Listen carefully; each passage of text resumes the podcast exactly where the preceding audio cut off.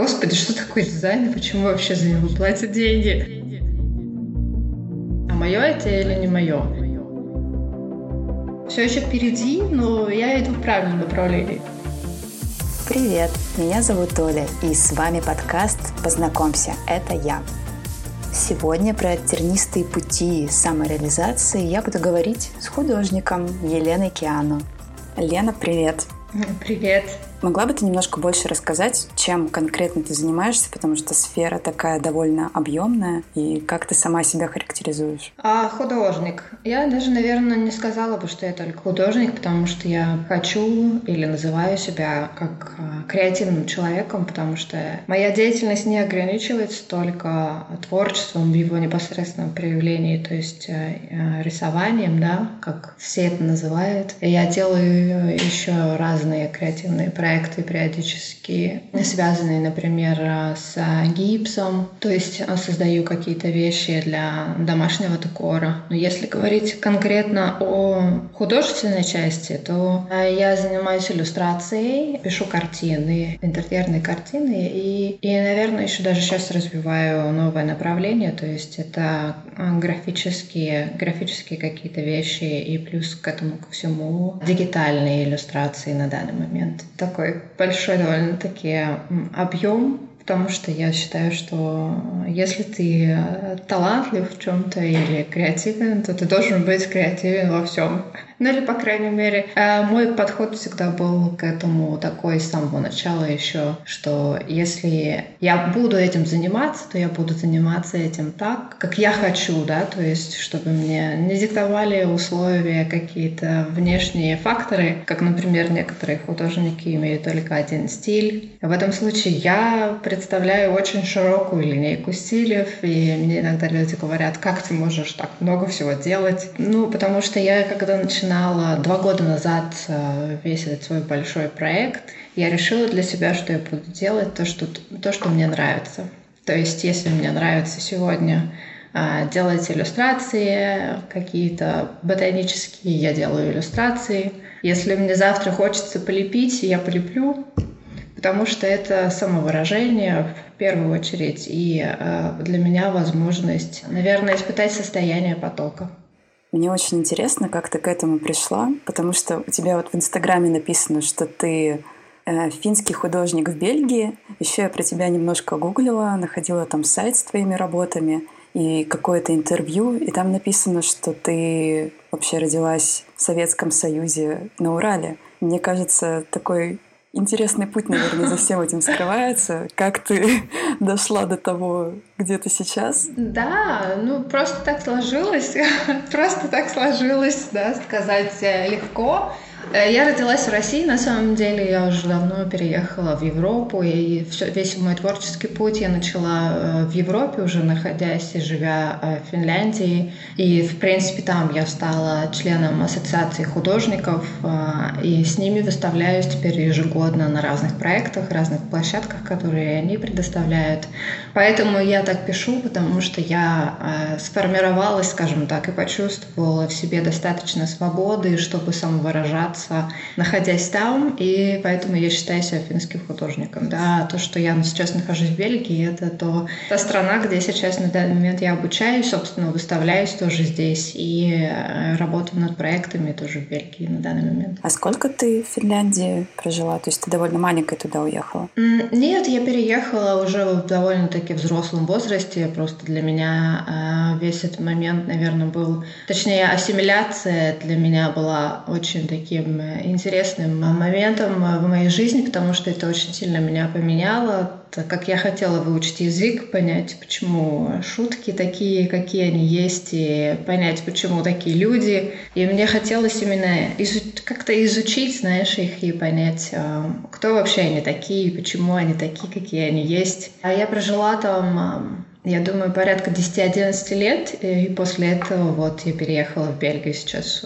обучаюсь в университете здесь. То есть у тебя путь как художника начался примерно 11 лет назад, то есть такой довольно короткий период. А вообще я рисовала с детства, да, ну я рисовала какие-то небольшие работы. Я хотела художественную школу, когда была маленькая. Ну, я даже не получила тогда никакого сертификата, потому что я там пропускала очень много. И для меня это была просто возможность ну, проводить время, да, свободно. Я, в принципе, туда пошла по собственной инициативе. Я даже помню, что когда я туда ходила, мне говорили, что я уже там слишком взрослая для этого всего, и как бы так поздно не начинают. И потом какое-то время я не рисовала вообще, потому что я занималась э, карьерой своей. То есть я, в принципе, в международном бизнесе проработала больше семи лет, э, занимаясь абсолютно другим направлением. То есть я вела международные проекты по поставке оборудования э, в русскоговорящий сегмент стран через финскую компанию. Но в какой-то момент я просто поняла, что это не приносит мне... Что, знаешь, было просто такое ощущение, что чего-то мне не хватает. Вот как бы вроде бы все хорошо, и все гладко, и стабильность, и работа есть, и зарплата вроде бы хорошая, и репутация есть, и, и какое-то ощущение власти, наверное, есть, и удовлетворение собственных амбиций, каких-то еще российских, которые я принесла с собой. Но чего-то мне не хватало, и для здоровья это тоже не казалось, наверное, самым лучшим вариантом, потому что я сменила сферу, когда мне было 29, может, лет.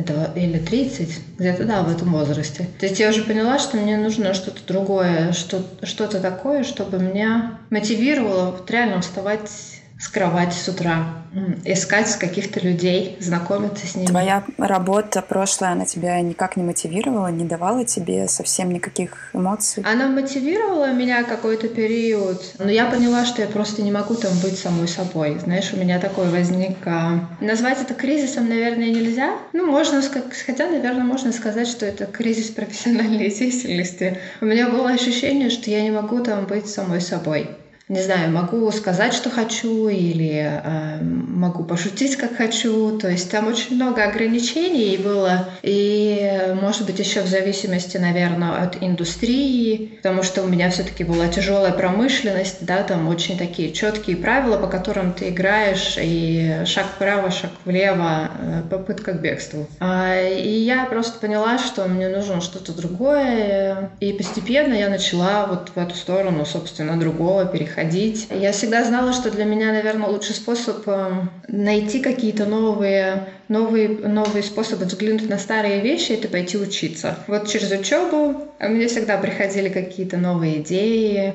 И я в 2018 году пошла учиться в дизайнерскую школу города Хельсинки. Сейчас, я думаю, они даже получили официальный статус учебного заведения. И там я проучилась на интерьер-дизайн.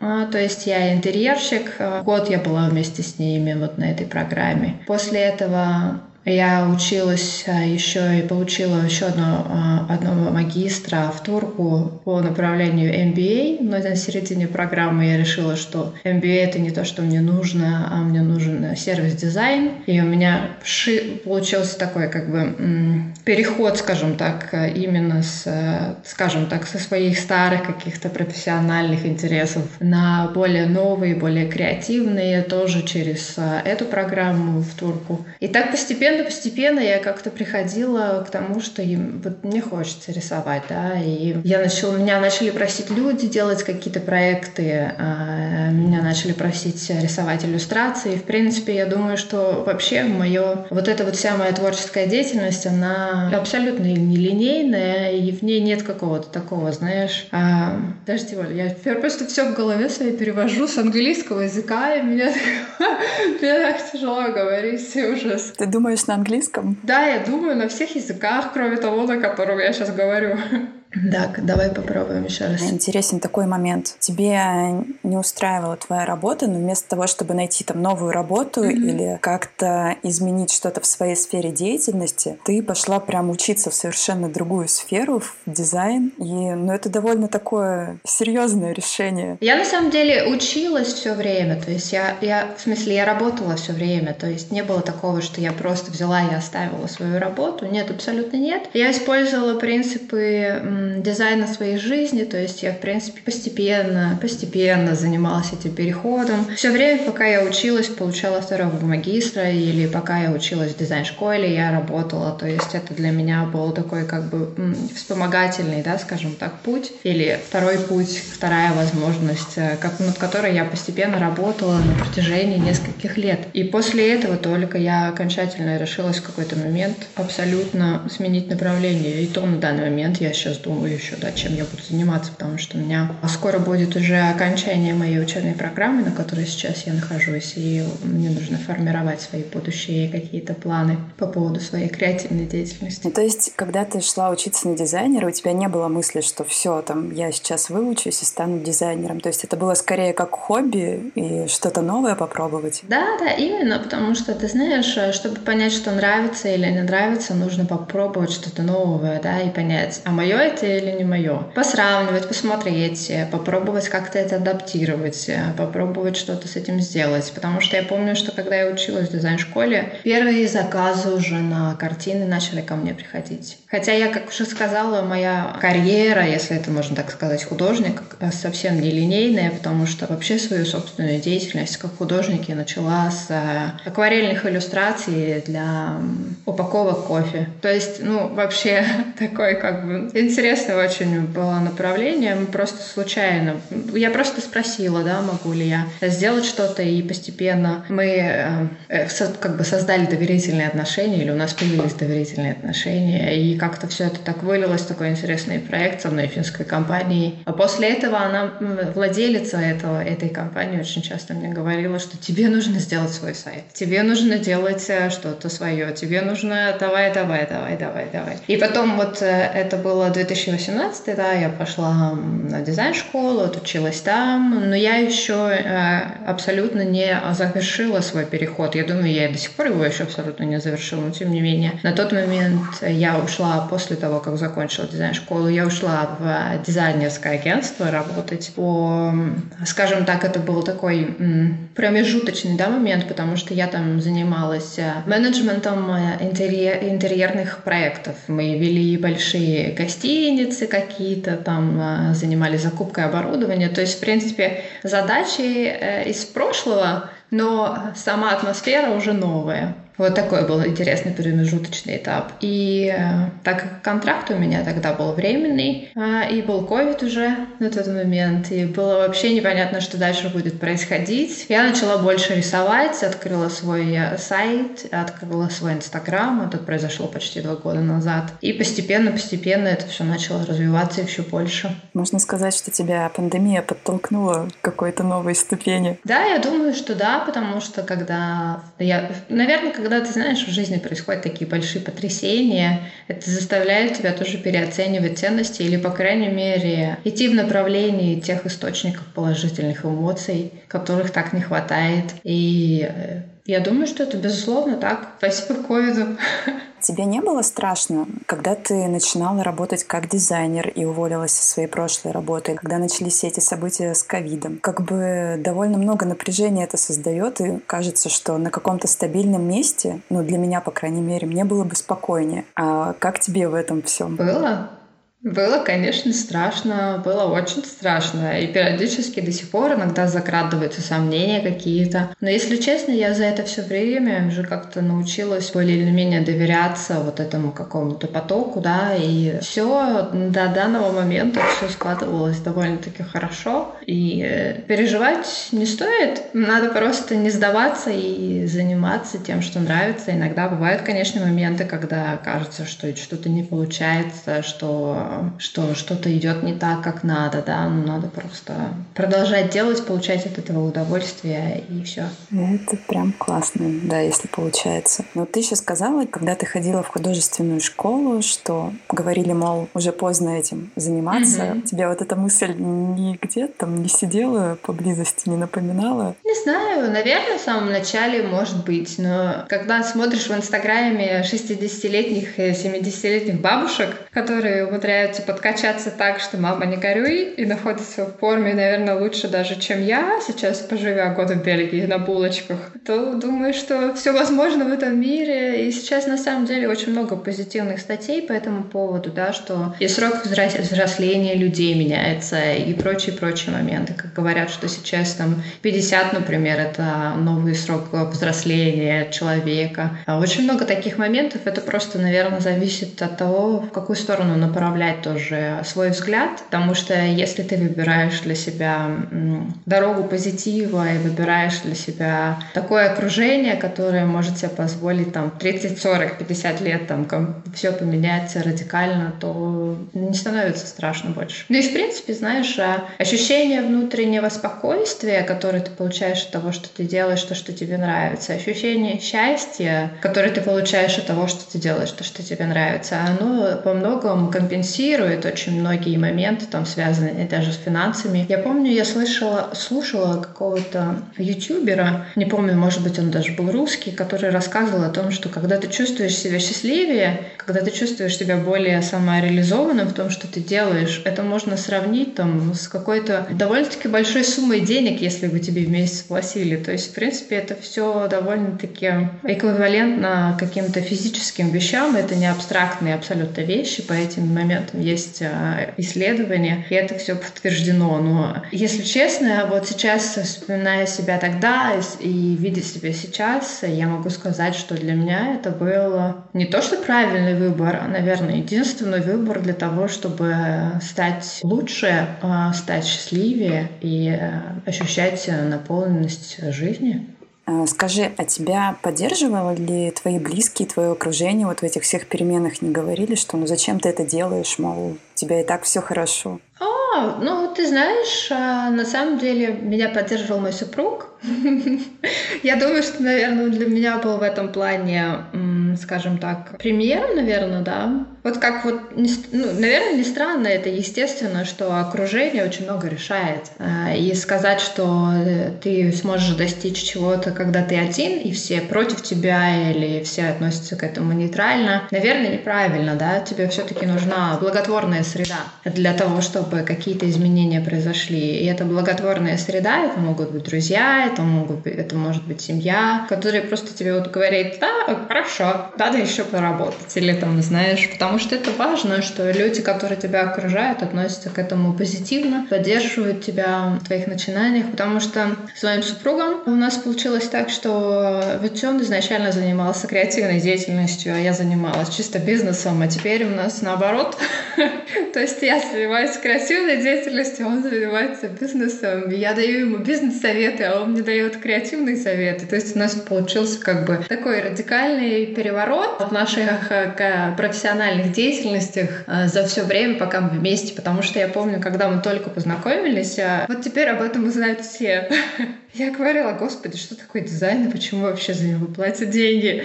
Это у нас шутка существует дома уже многие годы, и мы постоянно ее всем рассказываем, потому что я, я сейчас начну плакать, по-моему, от смеха уже. Потому что на самом деле так, я просто на нее смотрела и думала, как это вообще возможно?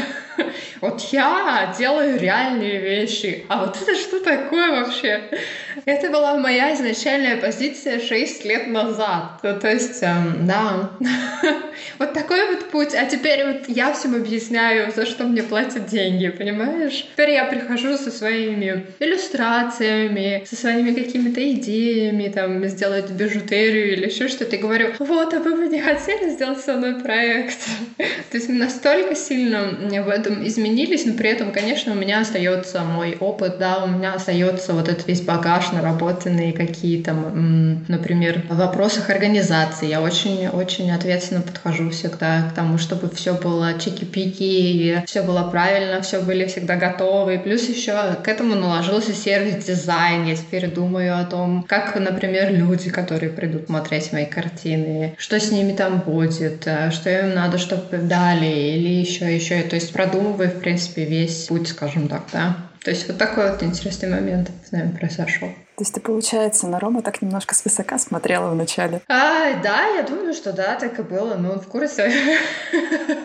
Но мы были абсолютно из разных миров. Хотя, конечно, ты знаешь, на самом деле, вот сейчас, а, смотря назад, я думаю, что на самом деле нет. Мы оба были на стыках а, карьер. То есть, да, он а, занимался предпринимательством, но при этом творчеством. Я, в принципе, тоже рисовала, но не в таких объемах и не воспринимала это настолько серьезно на тот момент, потому что все наше знакомство знакомство началось с того, что я начала показывать ему фотографии своих акварельных каких-то картин. И тогда он только мной заинтересовался.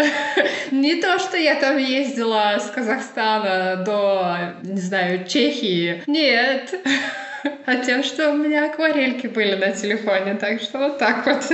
Не нужно стесняться показывать все, что у вас там есть где-то в закромах. Мало ли, может, это изменит всю вашу жизнь.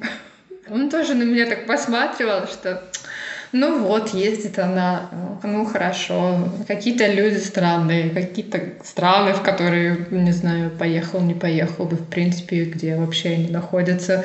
И как-то так все какие-то проекты, какие-то, ну не знаю, денежные манипуляции этим, конечно, не занимались, но в плане того, что какие-то истории, связанные с бизнесом, всякие разные такие. Но потом, когда акварельки помогли мне, конечно, Я до сих пор помню, какие это были картины. У вас они, наверное, дома где-нибудь распечатанные стоят, нет? Я, кстати, не знаю, где они на самом деле, но я до сих пор помню, да, какие там были акварельки. Я помню его лицо, как оно сразу так поменялось. Да, это было очень весело.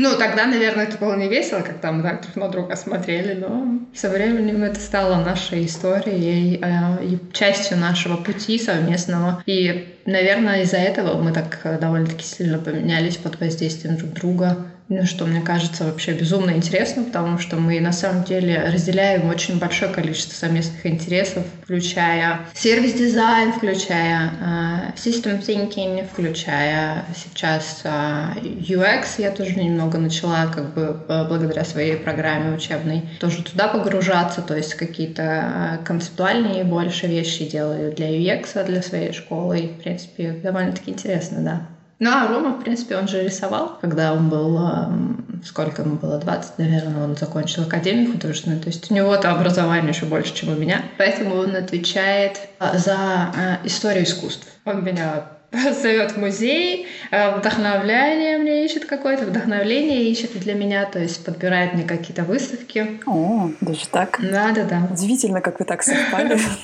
Да, мы сами в шоке. Никто не знал вначале, что так получится, но получилось так интересно. То есть, да, и я думаю, что благодаря тому, что у меня появилось такое благо благотворное да, окружение в его лице, из-за этого, конечно, тоже мои изменения пошли очень быстро. Это круто. И да, я упомяну сразу в записи, что с Ромой мы уже записывали подкаст, ну, как раз прошлый выпуск получается. Кто захочет, может быть, послушает и поймет действительно, насколько такие разные, на первый взгляд, истории совпали, что вы так сошлись. Это прям удивительно. Но вернемся все-таки к тебе и к твоему больше пути. Скажи, а ты сейчас себя считаешь самореализованным человеком? Хм, я думаю, что да. По крайней мере, я близка к этому настолько, насколько может быть. Потому что я, ну, как бы видишь, э, сказать, что я считаю себя самореализованным человеком, это значит поставить точку в моем пути, да. Это все-таки э, творческий путь, это, это постоянная работа над собой, постоянное развитие. Я думаю, что да, можно и так сказать. Просто ну, не хочу сказать, что вот э, в данный момент времени, допустим, я более самореализованная, чем я буду через 10 лет или 5 лет. Я думаю, что все еще впереди, но я иду в правильном направлении. И ты вот за эти последние годы не сомневалась в том, что ты выбрала то, что нужно, что вот тебе именно этим надо заниматься? Или были сомнения и хотелось бросить в какой-то момент? А, иногда возникают сомнения, конечно. А, это связано, наверное, с тем, что да, такая нестабильная сфера, что нужно постоянно искать какие-то каналы. Я не могу сказать, что, допустим, у меня сейчас прям все так гладко в этом плане, и я не сомневаюсь. Я сомневаюсь до сих пор, периодически я сомневаюсь, а, если мне нужно менять стиль, когда мне пора менять стиль, да, до сих пор ли мои работы, например, пользуются популярностью, потому что я же еще постеры продаю помимо картины, а это такая довольно-таки конкурентная сфера. И в этом плане иногда возникают, конечно, какие-то сомнения, но помогают очень а, клиенты, помогают а, именно с поддержкой, да, они иногда просто пишут какие-то вещи, вот иногда просто, да, пишут, как советуют, рекомендуют там с кем-то связаться по поводу каких-то дальнейших проектов. Вот просто ниоткуда люди пишут. Помогает, наверное, еще желание продолжать это делать, помогает ощущение э, внутреннего потока, который я испытываю, когда работаю над своими картинами. Это как наверное, в каком-то плане это зависимость уже, потому что ты знаешь источник, и ты постоянно туда стремишься, и тут уже как бы без вариантов. Ну, то есть обратно тебе не хотелось бизнес? О, нет!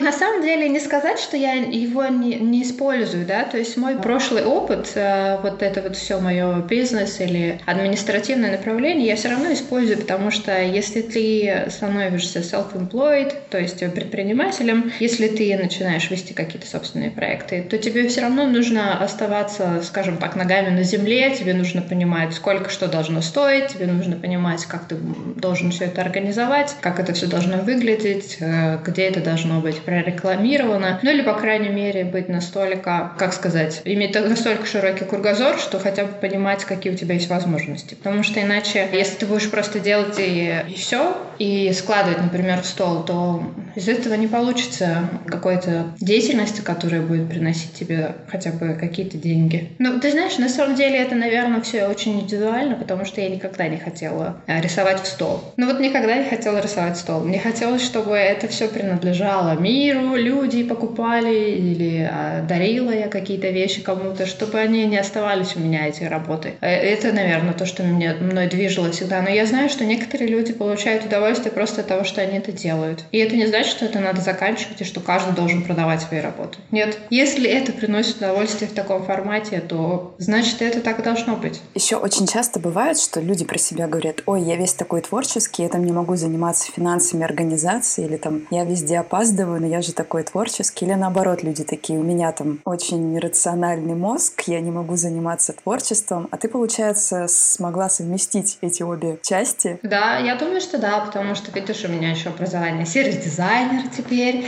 И последнюю выставку, когда мы организовывали буквально три недели назад в небольшом таком баре-кафе. Очень классное место. Мне очень подошло по цветовой гамме. И мне очень понравилась атмосфера самого места. То есть, на самом деле, помимо того, что все работы должны быть готовы в срок, да, тебе нужно продумать еще все остальное. И очень помогает то, что у меня есть видение с обеих сторон. Очень, наверное, помогает, что у меня есть опыт в обеих областях, скажем так, да. И у меня очень хороший тайм-менеджмент, потому что я знаю, что если у меня не будет хорошего тайм-менеджмента у меня не будет возможности роста. Что это значит, что просто я в какой-то момент буду в таком большом количестве проектов находиться, что я просто не смогу все это делать одновременно. Я буду опаздывать, я буду стрессовать, а стресс, особенно вызванный, например, какими-то нереальными графиками для проведения проектов, это самый худший, потому что он убивает качество, он убивает креативность тоже, потому что ты должен э, в какой-то определенный период произвести такое количество, и ты просто превращаешься в фабрику по производству э, каких-то там визуальных продуктов. Этого я не хочу, поэтому я делаю, начинаю очень заранее часто какие-то вещи, даже слишком заранее. Но это мне позволяет выполнять их на том уровне, на котором бы мне хотелось. Делись секретом, как развить в себе тайм-менеджерские какие-то навыки. Можешь подсказать, с чего начать или что почитать лучше в этой сфере? Я думаю, что для меня это, наверное, даже такой прям годами наработанный момент. А, ну, что мне помогает, это вести ежедневник. Да, то есть это не какой-то там виртуальный календарь или еще что-то, а просто базовый ежедневник, который ты постоянно записываешь и отмечаешь галочки. То есть to-do лист — это то, что тебе нужно. И он спасет тебя в любой ситуации. И плюс еще, когда ты видишь раскладку, например, на а, какие-то будущие месяца, э, это тоже помогает тебе, соответственно, уже э, подстраиваться, смотреть, когда тебе что лучше начать делать. Например, у меня сейчас вот в апреле были очень большие два проекта почти параллельно. И я сначала думала, господи, как же я это все сделаю? Мне еще надо было возить куда-то картины. И э, очень была большая загрузка. Благо, что в этот момент в университете как раз были каникулы, и можно было посвятить себе больше творчеству, отодвинуть в сторону учебы, потому что же, еще же, же учеба. И э, мне помогало делать э, сценарии, например, да, то есть структуру мероприятия, да, или сценарий дня, или сценарий допустим, доставки, и уже исходя из этого учитывать все моменты, которые мне нужно, которые мне нужно э, отвести или распечатать, или какие материалы мне нужно отправить. То есть, в принципе, когда ты у себя в голове уже проигрываешь, например, мероприятие, как оно будет происходить. То есть ты представляешь себе там, да, что вот э, приходят люди, им же нужно что-то выпить, да, им нужно что-то скушать, им нужно с кем-то пообщаться, им нужно показать мероприятие. И исходя из этого ты уже понимаешь, какие нужно моменты учесть и какие материалы нужно предоставить, что нужно купить. Так это для меня, по крайней мере, работает. Ну, как организация любого мероприятия. Ты не страдаешь такими моментами, как, например, написать у себя на день там список из 100 дел, которые ты больше половины не выполнишь. Тебе удается более четко представлять свои возможности реальные на день. Я на самом деле э, часто, как бы я делаю, да, ну, я не знаю, я могу тебе показать, если тебе это интересно. У меня рядом вот лежит ежедневно дневник, который выглядит вот так вот.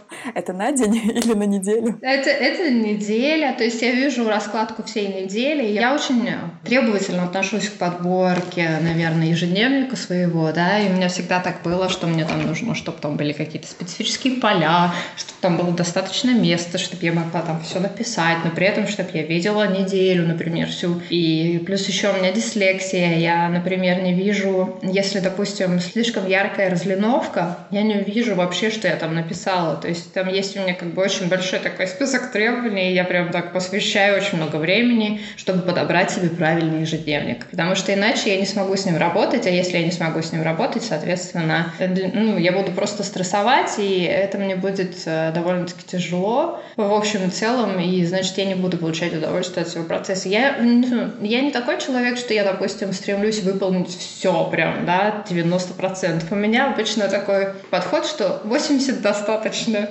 Я даю себе возможность уже дальше по собственным ощущениям спланировать какие-то дела и перенести их э, по возможности на какой-то более длительный срок, если я знаю, что это не повредит. Ну, то есть там, допустим, да, ну вот, ну, нет у меня сегодня настроения рисовать, ну нет, я хочу погулять пойти. Но я лучше пойду погуляю, нежели буду заставлять себя делать что-то, что не будет мне нравиться и не будет приносить мне удовольствие. А бывает у тебя такое, что тебе долгий период не хочется рисовать, но как бы, ну надо уже, вот там подходят все сроки? А, иногда бывает так тоже, да, иногда, конечно, бывает, потому что все-таки рисование — это бардак, как это еще назвать? Это просто, да, краски повсюду, это пятна, это кисти, это, ну да, это, это постоянно засыхающие краски, а если на палитре их остается слишком много, это же как-то же тоже, это же вот нужно обязательно все перенести э, на холст. А я думаю, что в этом случае иногда бывает часто, что аппетит приходит во время еды, начинаешь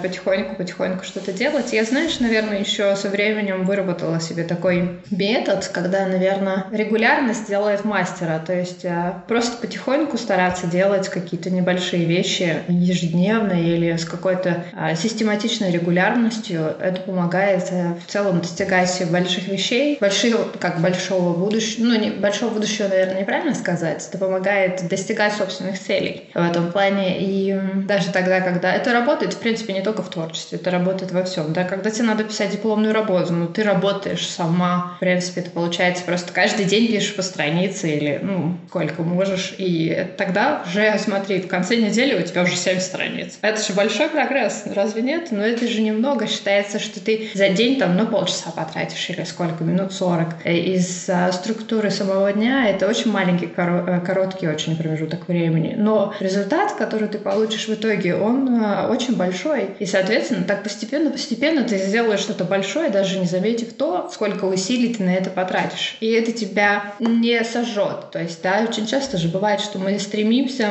закончить какие-то начатые проекты в тот же день. Да, там какие-то написать а, рапорты, написать какие-то вещи или дописать картины в один и тот же день. Но при этом это убивает а, что? Это убивает наше желание продолжать, это а, убивает наш, наш энтузиазм работать над этим, и это, в принципе, тоже нас немножечко подрывает, потому что мы стараемся сделать то, что чаще всего невозможно закончить в такой короткий промежуток времени. А можешь э, немножко рассказать, как примерно твой день выглядит? Такой творческий, когда там тебе что-то надо нарисовать или там поучиться. Как ты это все совмещаешь? Это, наверное, для записи я встаю в 10 часов.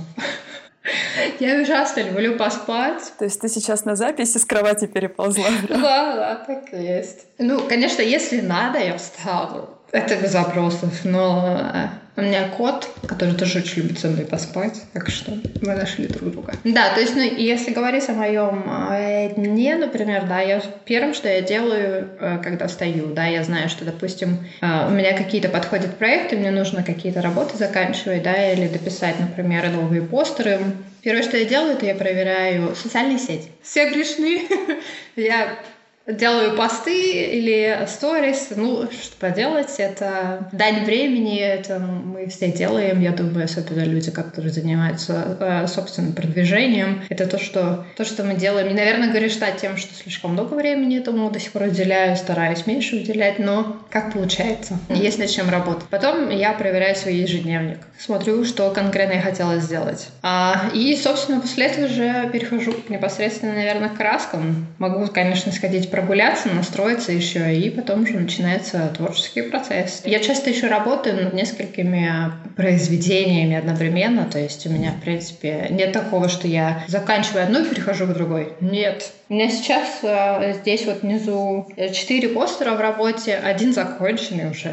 Картина в работе стоит, то есть у меня, в принципе, очень много в работе вещей, и то, что они постоянно на виду, это тоже позволяет их держать в уме и представлять примерно объемы работы, которые нужны. А еще для меня, наверное, нужно какое-то иногда особенное настроение для того, чтобы завершать что-то. Начать проще, а завершать уже не так легко, потому что бывает, что ну, нет настроения что завершать. Но иногда бывает так, что когда попадаешь вот в это вот состояние, да, что хочется завершать, можно завершить несколько работ. Видишь, я просто уже, ну, почти два года этим занимаюсь. Я уже как-то научилась чувствовать, наверное, вот эти свои какие-то внутренние, как сказать, ощущения, да, то есть я чувствую себя, и я понимаю, что, допустим, если я сегодня ничего не делаю, не рисую хорошо, да, но занимаюсь продвижением, обновляю там интернет-сайт, например, смотрю, что там у меня в ежедневнике, думаю, какие-то будущие проекты или какие-то могу имейлы отправить, ну, сегодня не заходит рисовать. Но я знаю, что завтра, ну, или, в крайнем случае, послезавтра будет будет день, когда меня будет просто не оттащить от холста или от а, моего какого-то блокнота, я буду там часами, и, и вот просто, чтобы я вышла на улицу, я в итоге выйду, у меня там будут все руки в краске, только потому что мне надо было свежим воздухом все-таки подышать сегодня, и потом я снова могу даже вернуться к работе. Немного отвлекусь, а тебе кот не мешает рисовать? А, нет, Котя вообще только довольно-таки спокойно к этому стал относиться со временем. Он, а, мы когда в Хельсинки были, он часто в студии меня там ну, своя комната, то есть студия небольшая, он там со мной часто тусуется. Ну, иногда там жует краску у меня немного, но в целом нормально, да. В целом сейчас уже более спокойно. Просто помню, когда мы с Ромой записывали интервью, он постоянно скакал, там что-то пытался перевернуть, разгромить. А сейчас я думаю, что он просто спит.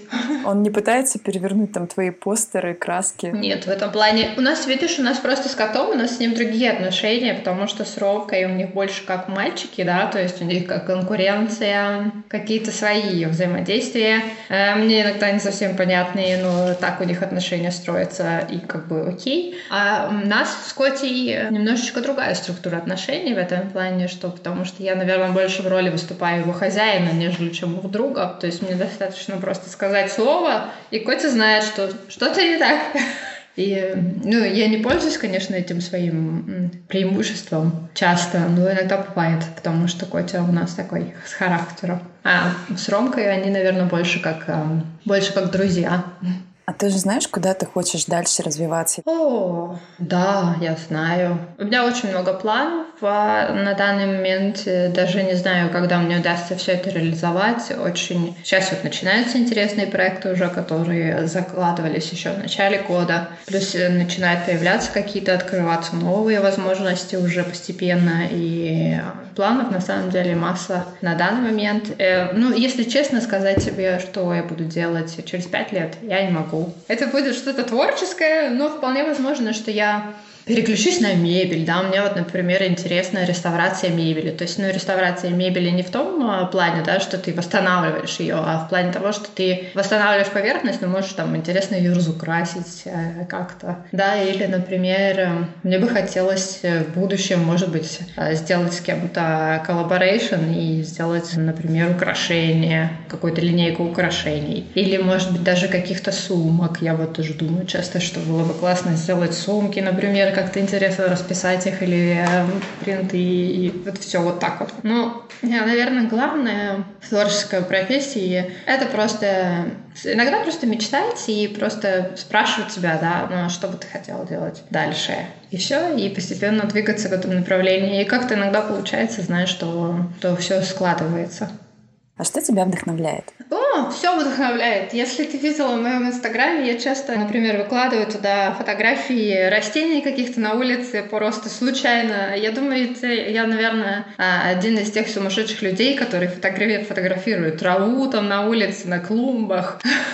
Люди смотрят, мимо проходят. Я вчера, мы ездили в другой город, я там фоткала на клумбе рядом с рестораном, где мы кушали какие-то, какую-то траву с цветами. То есть, э, да, в принципе, вдохновляет очень сильно природа, вдохновляет, конечно, семья, вдохновляют люди, не знаю, все вдохновляет, жизнь вдохновляет. А вдохновляет креативная деятельность тоже, вдохновляет, наверное, еще, знаешь, такое у меня вот конкретно работает, когда у меня есть разные альтернативные варианты креативной деятельности, когда я могу, например, а, заниматься, а, допустим, одним направлением креативной деятельности, а потом а, уходить в другое. И вот это вот ощущение баланса мне помогает не застаиваться в том, что я делаю, а находить какие-то новые цветовые комбинации, находить какое-то вдохновение. Просто нужно быть открытым и, собственно, смотреть вокруг. Какие-то рамки, наверное, еще себе не создавать. Да, именно потому что рамки убивают э, нашу креативность, они, соответственно, загоняют нас в угол, потому что я знаю, что, да, там, ну, некоторые там говорят, что вот ты так много делаешь, как так вообще так не бывает. Ну, подождите, всегда было так, что художники, например, художники были скульпторами, или писали музыку, или, не знаю, там, рисовали не только э, маслом, но еще и делали графику. И очень-очень много, или даже математикой кто-то занимался. Если взглянуть чуть-чуть подальше в историю, я, конечно, не такой, что прямо суперизвестный художник, а есть куда стремиться, но, в принципе, всегда были люди, которые занимались несколькими областями и вполне себе достаточно хорошо сосуществовали, несмотря на то, что они совсем, казалось бы, на тот, на тот момент были абсолютно радикальные какие-то сферы деятельности. Мне кажется, это когда человек находит какой-то источник энергии, у него потом этой энергии настолько много становится, что хочется ее во все направлять. И уже так и начинаешь там за все разное браться, экспериментировать. Да, я думаю, что так и есть, конечно. И нужно не только понимать, какой у тебя источник, а как еще ее пополнять, потому что, знаешь, бывают все-таки разные, например, обстоятельства, где ты тратишься, да, Допустим, как вот, ну, мы часто, наверное, об этом не думаем, но а, коммуникации с другими людьми, например, те же самые собрания, какие-то встречи, они очень эмоционально затратные. Зависит, конечно, от того, какая цель. Да, если это просто встреча с друзьями, то это немножечко другое. А если это касается профессиональной деятельности, они часто бывают очень эмоционально затратные, потому что приходится там что-то взвешивать, объяснять и думать, просчитывать какие-то там возможные сценарии развития и так далее, и так далее. Надо просто знать, наверное, знать источники пополнения своего ресурса. У меня это сон. Я очень люблю поспать. Да, я знаю, что если я стрессую слишком сильно, я пойду посплю. Это для меня лучший выбор. Иногда, конечно, бывает, что э, я действительно не успеваю среагировать э, на большое количество внешних каких-то факторов, которые э, забирают у меня энергию. Но, как ты знаешь, как сказать, достижение баланса не цель, а цель научиться постоянно возвращаться в баланс. Потому что цель не в том, что ты постоянно будешь находиться там, а цель в том, что ты будешь знать, как туда вернуться. А что бы ты могла посоветовать людям, которые ну, в такой, знаешь, растерянности, вроде хотят что-то поменять в жизни, но не знают, куда двигаться? Пробовать. Пробовать можно пробовать, просто быть открытым к новым. Вообще, ну, мой совет главный, наверное, это быть открытым к новым опытам. Да, и оттуда уже все будет складываться, потому что если ты позволишь себе попробовать что-то новое, потому что мы многие страдаем, например, комплексом а, отличника, да, то есть мы стараемся все сделать идеально. А где это идеально и кто это решает, это уже другой вопрос. То есть что-то для тебя идеальное, для другого человека все равно будет не идеальное. Тогда какая разница? И поэтому я думаю, что, наверное, вот именно отсутствие страха пробовать новые вещи. И пробовать новые вещи, это может помочь найти что-то новое, что-то интересное, что нравится. Даже если получится так, что не понравилось, но это же тоже опыт, да? То есть ты знаешь, что вот это точно делать больше не будешь никогда. Окей, значит, надо попробовать что-то другое. Я часто замечаю там среди своих знакомых, что когда пробуют что-то новое, не получается или не нравится, людей это фрустрирует, мол, ну, наверное, не надо тогда пробовать. Я просто, наверное, так сильно изменилась за последние несколько лет, что для меня, меня это уже ну, как бы особо, наверное, не остановит. А я понимаю, да, ну, что может э, вызвать ощущение такой фрустрации, скажем так, да, именно то, что что-то не получается. Но опять-таки вопрос, а а где эта мера проходит? Где твой критерий того, что получилось? И кто вообще его, собственно, тебе... Э, откуда ты берешь его, да? То есть, э, что значит получилось? В принципе, и почему ты идешь туда именно за тем, что только получилось, а больше не концентрируешься на процессе, и ты же делаешь выбор в итоге, да? То есть, понравилось, не понравилось. Это не значит, что ты, э, придя на курс керамики, сможешь первый же вечер сделать какую-нибудь вазу которые там все будут аплодировать и говорить «Вау!». Конечно, наверное, есть такие люди, которые могут первый раз так сделать, это тоже возможно. Но в большинстве своем, даже вот я, например, ходила на керамику и поняла, что ну, это не мое. Ну, не мое это, ну что я поделаю. Хотя вот сейчас я думаю, накопив определенный опыт, что я бы уже могла вернуться и сделать там действительно что-то интересное. Но это уже с позиции собственного опыта, понимаешь? Я, наверное, думаю о всяких таких вещах, как о мозаике, которая собирает общую картинку. И получается, что это просто как пазлы, которые ты собираешь вместе, и потом ты получаешь вот это все, вау, классную картинку. Иногда, когда ты берешь один пазл, ты вообще не понимаешь, откуда он и зачем он здесь, и, в принципе, куда его нужно положить. Но постепенно, когда ты видишь их все, ты начинаешь собирать, и ты получаешь вот эту вот интересную картинку. Даже вот на самом деле, я когда начала начала еще работать помимо творчества вот именно в, этой сфере э, рисования. Я проходила недавно практику в дизайнерском агентстве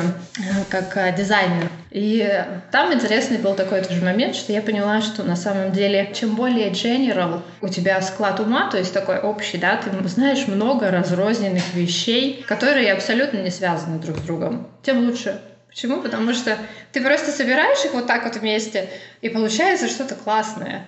Просто потому, что ты знаешь, ну ты, по сути, когда ты имеешь вот весь этот опыт, который не связан сам с друг другом никак, ты думаешь, зачем вообще все мне это надо? Но когда ты оказываешься в правильной среде, ты можешь просто использовать все эти навыки, и из этого может действительно получиться что-то интересное. Что на тебя недавно произвело сильное впечатление? Может быть, какой-нибудь фильм, а, книжка, не знаю, посещение какого-то мероприятия или места? О, ну, я, ты знаешь, наверное, мои самые недавние впечатления — это моя поездка с семью картинами из Бельгии в Финляндию на пароме. Недельное путешествие которое казалось мне на тот момент, когда я брала проект. Это, наверное, один из первых случаев, когда э, мне предложили этот проект, что «А, давайте я сделаю». А потом, когда мы начали уже подходить к моменту реализации, я начала думать, а возможно ли это вообще? Это был, наверное, один из первых случаев, когда я заранее ничего не продумывала, а сказала, что «Ну, вы дойдем выход». Да. А из таких вот... А, мне надо подумать, даже не знаю. Я думаю, что на меня, наверное, очень много воздействия, ну, впечатления сейчас производит моя учебная программа, потому что мы э, ведем большое количество очень интересных проектов, что тоже меня подпитывает очень сильно с креативной точки зрения. Я, например, еще сторонник, знаешь, такого, как сказать, интуитивного туризма. То есть а, мы идем не туда, куда карта показывает или куда кто-то сказал пойти, а идем туда, куда хочется. И вчера так интересно получилось, и причем спонтанно вообще. Мы решили так, что нужно перезагрузиться, нужно сделать это срочно, отложить все дела. И идея была в том, что мы приходим на вокзал и просто берем, а так как вся Европа, особенно вот эта часть, где я сейчас живу, то есть Бельгия, Германия, они связаны очень большой цепочкой железнодорожных узлов, и то есть, в принципе, почти везде можно доехать на поезде. И идея была в том, что мы идем на вокзал, смотрим первый поезд, который идет там в какой-то город, и берем, короче, туда билет, едем туда, и там уже по ходу решаем, что мы дальше хотим делать. И это был Сент-Николас, город, в который мы вчера ездили. Причем еще так получилось интересно, что мы еще хотели выйти на промежуточной станции, но я сказала, что нет, давай доедем до конца. В итоге мы доехали до конца, и мы попали на офигенную, какую-то вообще нереальную вечеринку в парке со светом музыкой, с кучей стритфуда, там вообще был весь город. Просто элементарно, потому что мы просто доехали до какой-то точки, и все. Просто по наитию пошли в этот парк, и так сложилось. И было очень прикольно, и мне кажется, такие моменты супер заряжают, потому что они очень непредсказуемые, и ты находишься вот в каком-то состоянии тоже поиска. Это такой, знаешь, как исследователь, adventure. Это было здорово. Как ты сказала, интуитивный туризм? Да, интуитивный туризм, то есть ты идешь туда, куда тебе хочется, вместо того, чтобы идти туда, куда надо, или там, куда все идут. Да, то есть ты, по сути, э, это позволяет... Э, я не знаю, существует ли вообще такое понятие, в принципе? Не знаю, я вот ни разу не слышала, но мне очень понравилось, просто мне откликается. Я сама придумала. Я придумала этот термин для нас сама, когда надо было объяснить, как мы путешествуем да, потому что, ну, мы смотрим, конечно, карты, и мы смотрим, куда там ходят люди, мы можем смотреть там Google Review или еще что-то, но в большинстве своем мы очень любим гулять пешком, и мы просто идем, а давай направо, давай налево, и для нас это как бы такой открытая абсолютно карта, то есть куда приведет, и часто приводит нас в очень интересные места, которые очень э, удивляют, которые далеко не мейнстрим, и даже можно иногда встретить каких-то интересных людей там. Ну или, в принципе, побывать в какой-то интересной атмосфере, в которой бы ты бы просто не попал. Потому что ты бы был где-то в другом месте, там, где были еще с тобой несколько тысяч человек. Я тоже просто примерно так же путешествую обычно. Мне теперь нравится, что есть определение для этого стиля путешествовать. Ну вот, мы можем, тогда мы можем внести в э, Википедию интуитивный туризм. Да, да, потому что ты следуешь своему внутреннему голосу, поворачиваешь направо вместо того, чтобы повернуть налево, и дальше идешь э, мне кажется, что на самом деле это часто помогает, ну не помогает, а позволяет, да, взглянуть на вещи немного по-другому. Потому что ты бываешь в тех местах, в которые бы ты по-другому ну, не пошел бы, если бы ты следовал, например, TripAdvisor или еще какие-то такие вот а, а, гайды. То есть, по сути, тебе дает эта возможность увидеть место и создать свою картинку места собственную, вместо того, чтобы пользоваться той, которая уже была кем-то создана. Скажи, у тебя есть какие-нибудь ежедневные ритуалы? Пить много воды.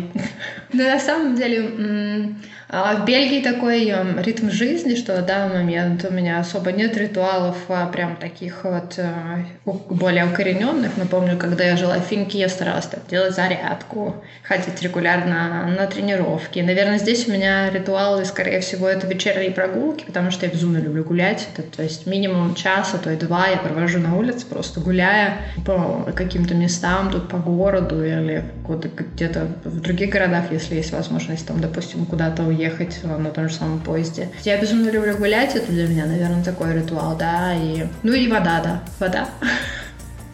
На этом наше интервью подошло к концу. Спасибо тебе большое, Лен, за то, что ты так все очень искренне и откровенно рассказал. Спасибо тебе большое. Да, тебе спасибо огромное. Было очень приятно пообщаться. Наш выпуск подошел к концу. Надеюсь, он вам тоже понравился. Делитесь выпуском с друзьями, ставьте оценки на разных подкаст-платформах, пишите комментарии. Это все очень помогает развитию проекта. С вами был подкаст «Познакомься, это я». Спасибо, что были с нами и до новых встреч. Пока-пока.